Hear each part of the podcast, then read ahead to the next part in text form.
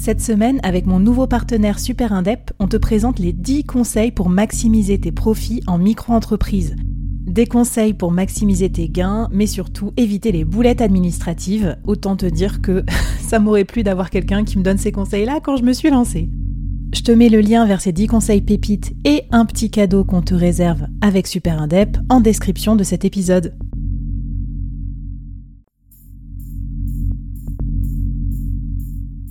Entreprendre en solo, en toute liberté, sans employé et développer un business rentable, scalable et durable, c'est possible.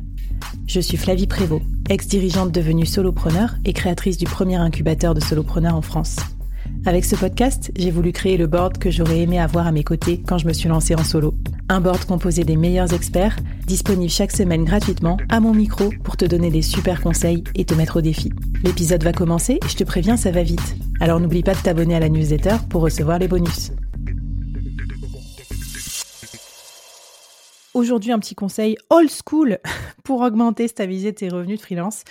Oui, parce qu'il n'y a pas que les conseils tech dans la vie, il n'y a pas que des nouveautés, il y a aussi des éternels, des incontournables, indémodables du vestiaire qui marchent très bien. Aujourd'hui, mon conseil, c'est va à des événements où se trouvent tes clients cibles.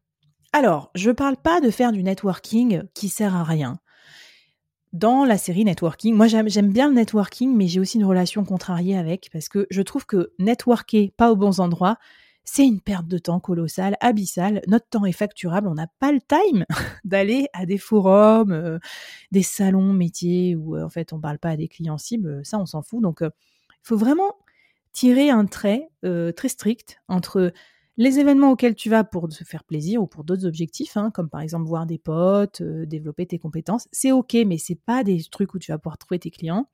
Et les événements où il y a tes clients cibles qui sont présents. Je m'explique. Par exemple, si je suis freelance, si je vais à un meet-up freelance, comme j'en organise parfois avec mes partenaires ou à Nantes, qu'est-ce que, qu'est-ce que je fais? Quel objectif ça remplit? Ça remplit un objectif de compétences transverses, comment devenir un meilleur freelance. Ça remplit un objectif de communauté, comment rencontrer mes potes pour me freelance, pour me sentir moins seul.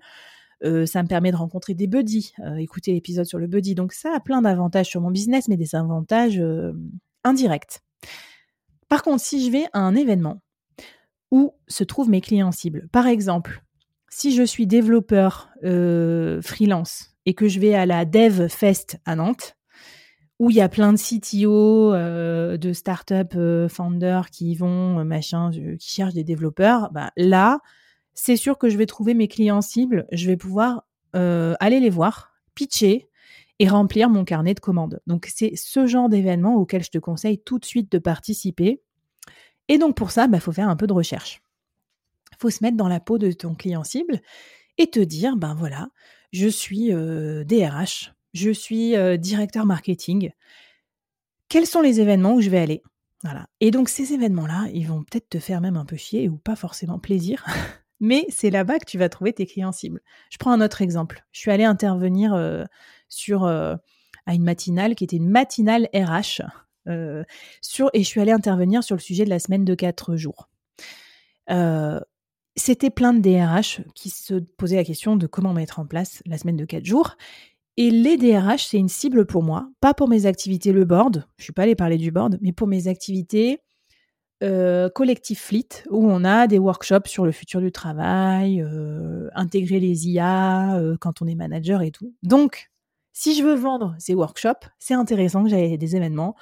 Future of Work, spécial DRH, même si je t'avouerai que moi, j'ai pas passé ma meilleure matinée de ma vie parce que ben, je suis déjà en avance sur ces sujets et puis en plus, moi, ça m'intéresse pas la semaine de 4 jours, je suis solopreneur.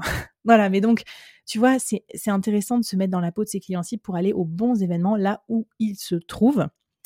Et deuxième étape, quand tu vas à ces événements, eh ben tu restes pas euh, dans un coin euh, à écouter les conférences. Faut que tu ailles parler à ces clients cibles. J'avais enregistré à la grande époque de euh, quand je faisais un blog hebdomadaire, un vlog hebdomadaire, un épisode de vlog spécial sur mes 10 conseils pour bien networker quand tu vas sur un événement euh, type euh, salon ou euh, conférence. Donc, je te mets le lien de cette vidéo parce que j'ai pas le temps là en 5 minutes de tout résumer. Mais donc, va parler aux gens. Fixe-toi un objectif de, je sais pas moi, parler à au moins 5 personnes. Et ne reste pas accroché à la même personne pendant tout le truc, toute la matinée. assume le fait d'être solo, n'aie pas peur de te retrouver tout seul. Si tu te retrouves tout seul, d'autres gens seuls viendront te parler, donc n'aie pas peur. Et euh, dis-toi que tu le fais pour ton prochain business. Et ça se trouve en deux heures d'événement. Si tu parles à cinq clients cibles et qu'il y en a genre un ou deux qui te font bosser, eh ben, euh, tu seras hyper gagnant en fait sur n'importe quelle technique de prospection, de inbound marketing, d'écrire je sais pas combien de newsletters, je sais pas combien de posts LinkedIn. Il n'y a rien qui sera meilleur que la vision en face-to-face -face pour donner confiance. Et dernier petit tips que je voulais te donner pour te t'inciter à faire ça, même si c'est un peu chiant de sortir de chez soi, de s'habiller, de mettre une veste pour aller voir ses clients. Même moi qui suis très euh, digital, euh, télétravail et tout, je dois reconnaître que quand je vois les gens physiquement, eh bien, il y a un peu un truc qui se passe. Je te donne une anecdote. Dans les derniers événements freelancing où je suis allée, au Free Up Festival, à des meet-up et tout ça, j'ai rencontré dans la vraie vie des partenaires que j'avais prospectés et avec qui on s'était déjà fait des calls ou avec qui on avait échangé sur LinkedIn. Et ben quand ils m'ont vu en vrai, bah c'était sympa, on a rigolé. J'ai pas fait de vente forcée, hein, tu vois, j'ai plus été en mode sympa, haha, faudra qu'on discute, alors machin. Et ben quasiment dans 100% des cas, le partenariat s'est fait derrière. Comme quoi, le fait aussi d'inspirer confiance, d'être sympa, qu'ils se disent, ok, elle avait l'air bien dans ses podcasts, mais c'est aussi quelqu'un à qui on peut faire confiance dans la vraie vie, ben je pense que ça a aidé. Donc sors de ton canapé pas trop souvent non plus, hein, mais une fois de temps en temps, et va à un événement où il y a tes clients cibles. Et ça, ça va te permettre de closer tes futurs clients et donc de sécuriser ton chiffre d'affaires pour au moins un trimestre, voire même deux. Eh bien, écoute, bonne route dans la voie du networking professionnel. Et puis, à très vite pour d'autres conseils spéciaux, euh, stabilité et, euh, et un bon niveau de revenu en tant que freelance.